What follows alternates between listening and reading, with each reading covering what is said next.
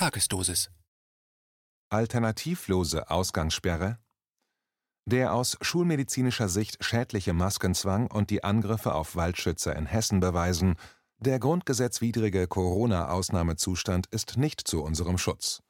Der planmäßig abgespulte zweite Lockdown hat begonnen. Gewerbe und Mittelstand werden zugunsten der Internetkonzerne zerstört. Die Demokratiebewegung hat eine Menge zu tun.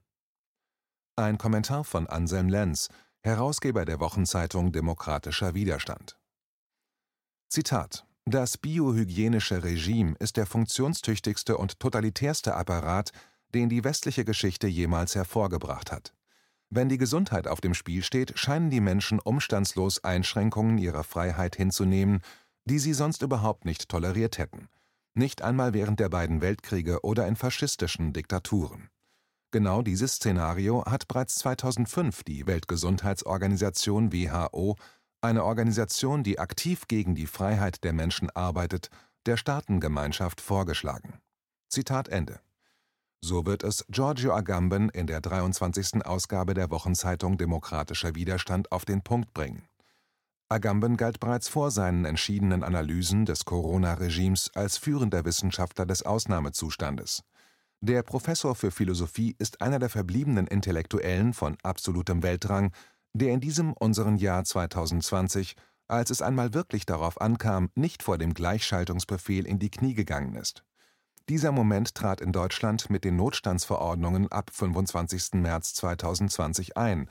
Seither ist das Widerstandsrecht nach Artikel 20 Absatz 4 des Grundgesetzes, auf das der Titel der Wochenzeitung verweist, in Kraft getreten das, worauf wir jahrzehntelang zu Recht vorbereitet wurden, dass ein weiteres 1933 niemals sein dürfe, eine Zerstörung von Demokratie und Menschenrecht niemals mehr geschehe, ist eingetreten.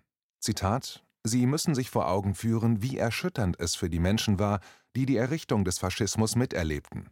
Zu sehen, wie die Menschen, die sie kannten, sich sofort anpassten und sich einfügten und so taten, als ob es normal wäre, den römischen Gruß zu machen oder Heil Hitler zu rufen, in der gleichen Weise, wie sie jetzt die Hygienemasken tragen. Zitat Ende, wird Agamben weiter ausführen.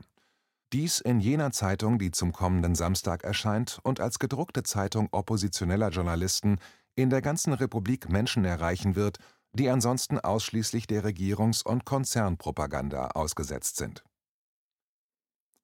Atteste gegen Maskenzwang in derselben Ausgabe wird der Transplantationsimmunologe Dr. Paul Brandenburg im Interview darüber aufklären, dass ärztliche Atteste von Ladenmitarbeitern weder eingesehen noch angezweifelt werden dürfen. Zitat Wenn MitarbeiterInnen die mündliche Zusicherung einer Maskenbefreiung anzweifeln, dürfen sie nur die Polizei rufen, um die Atteste einzusehen.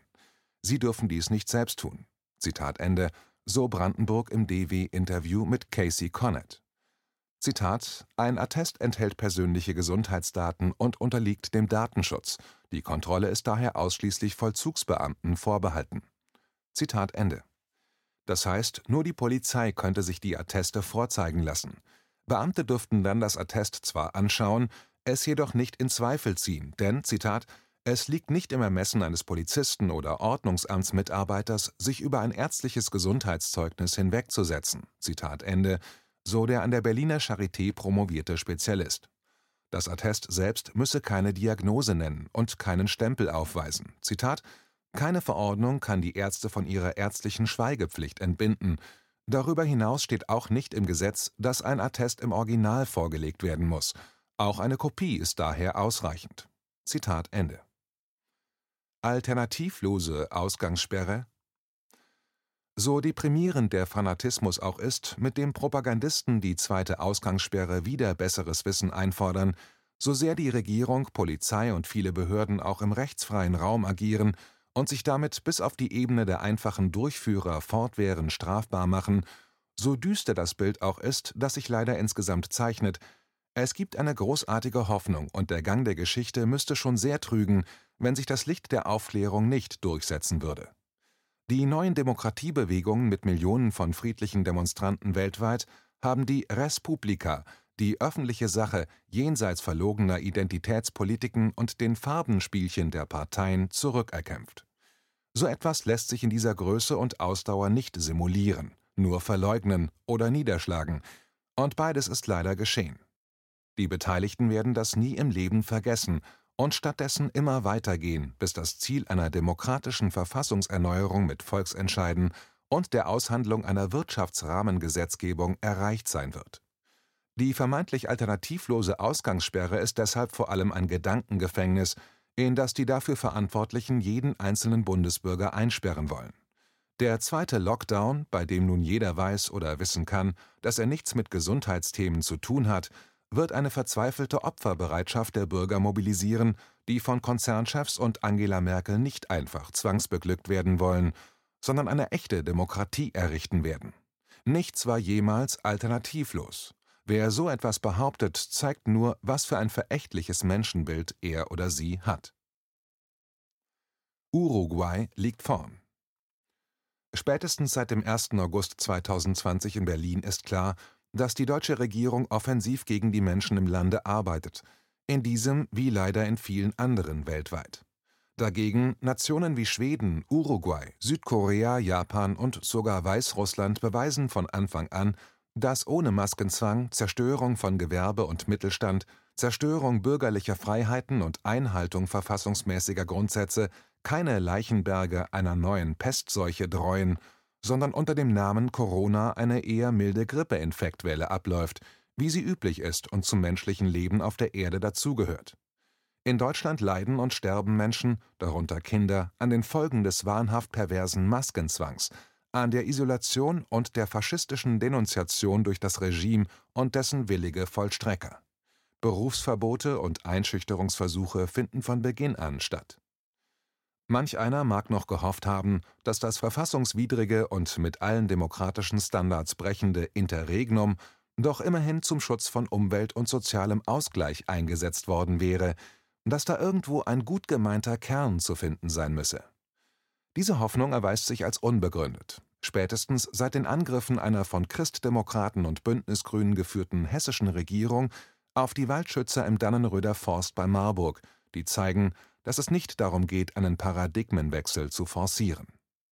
Seit Wochen werden dort für den Bauauftrag der umstrittenen Autobahn A 49 Umweltaktivisten verdroschen, als hätte ein Präsident Lukaschenko persönlich seine bizarren Inlandstruppen geschickt.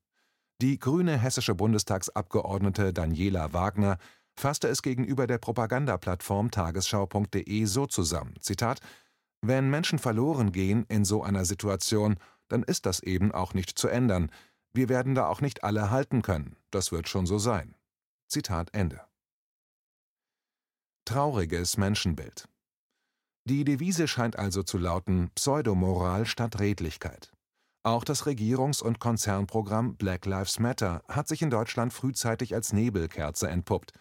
Wer wirklich etwas für das Leben der Schwarzen tun wollte, auf die sich der bekannte Slogan bezieht, hätte Gelegenheit, zunächst den Hunger in Afrika zu beenden.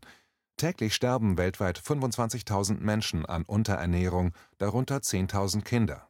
Seit Jahrzehnten weisen Wissenschaftler wie der Schweizer Gesellschaftsforscher Jean Siegler darauf hin, dass die Beendigung des Hungers und die Hilfe zur Selbsthilfe sogar mit vergleichsweise geringem Aufwand durchführbar wären. Das Ringen um die Gleichberechtigung von Schwarzen birgt eine spezifische US-amerikanische Form eines Elends, das in Deutschland nur noch als Fortsetzung eines vielfach pervertierten und instrumentalisierten Rassenwahns wahrgenommen werden kann. Bei allen Problemen, die es gibt, scheint es doch bei der Instrumentalisierung von Rassismus durch Regierungen zumeist um Machtzwecke zu gehen, die am Ende durch eine Formel beschrieben werden können, wie sie in Friedrich Schillers Theaterstück Die Verschwörung des Fiesco zu Genua gesprochen wird. Der Moor hat seine Arbeit getan, der Moor kann gehen.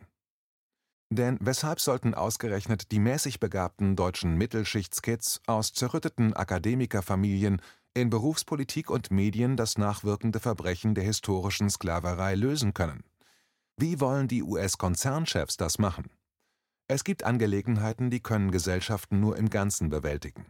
Die Form der wahnhaften moralischen Überheblichkeit, wie sie auch in Fragen des ebenfalls allzu gern instrumentalisierten Antisemitismus eine große Rolle spielt, scheint sich mittlerweile mit typisch deutschen Traumata gepaart zu haben. Was von denen bleibt, um die es gehen sollte, ist lediglich ein offenes Drama der sich zu moralisch Überlegenen erklärenden, an deren Wesen die Welt genesen solle, anstatt sich mal um den eigenen Kram zu kümmern. Zudem ein unerfüllbarer Anspruch, wie man ihn den Deutschen seit jeher nachsagt. Auch der Hang des Konzernpropaganda und Politkartells, jeden demokratischen Aufbruchsgeist etwa in das Thema der Sexualität zu lenken, sollte mittlerweile als Farce erkannt sein. Wer würde ernsthaft monieren wollen, dass die verschiedenen sexuellen Neigungen in den westlichen Metropolen zu wenig Raum bekämen, um ausgelebt zu werden? In vielen deutschen Medienbetrieben und weiten Teilen der politischen Führung gehören einstmalig als nachteilig geltende Orientierungen mittlerweile zum guten Ton, gelten als besonders interessant und flexibel. Menschen, die früh Kinder bekommen und sogar ein Interesse am klassischen Familienbild mit Mutter und Vater haben, scheinen in manchen Kreisen dagegen geradezu als Problem wahrgenommen zu werden, insbesondere wenn sie aus der Arbeiterklasse kommen und noch verstärkt, wenn es Männer sind. Es gibt also eine Menge falsch geführter Diskussionen zu überwinden, um die substanziellen Probleme lösen zu können und zu Formen zurückzukehren, die Menschen Halt geben, die sie aufrichten und wachsen lassen, anstatt sie mit Verbildung, Einsamkeit und Netflix zu demütigen. Schon vor dem Maskenzwang war der Mensch oft nur noch ein lästiges Anhängsel einer smarten Megamaschine, die sich nun über Verfassungen und Menschenrecht hinweg absolut setzen will. Nicht, weil sie etwas Besseres, womöglich gar Fortschrittlicheres im Angebot hätte, sondern einfach nur, weil sie es kann, wenn man sie lässt. Dies geht derzeit disruptiv zu Lasten des Gewerbes und Mittelstandes, der zugunsten von Internetkonzernen und Pharmalobby abgewürgt wird. Dass das Ganze keine Naturgewalt und nicht das alternativlose Ende der Geschichte sein muss, hat die deutsche Demokratiebewegung bereits bewiesen. Sie hat die Initiative.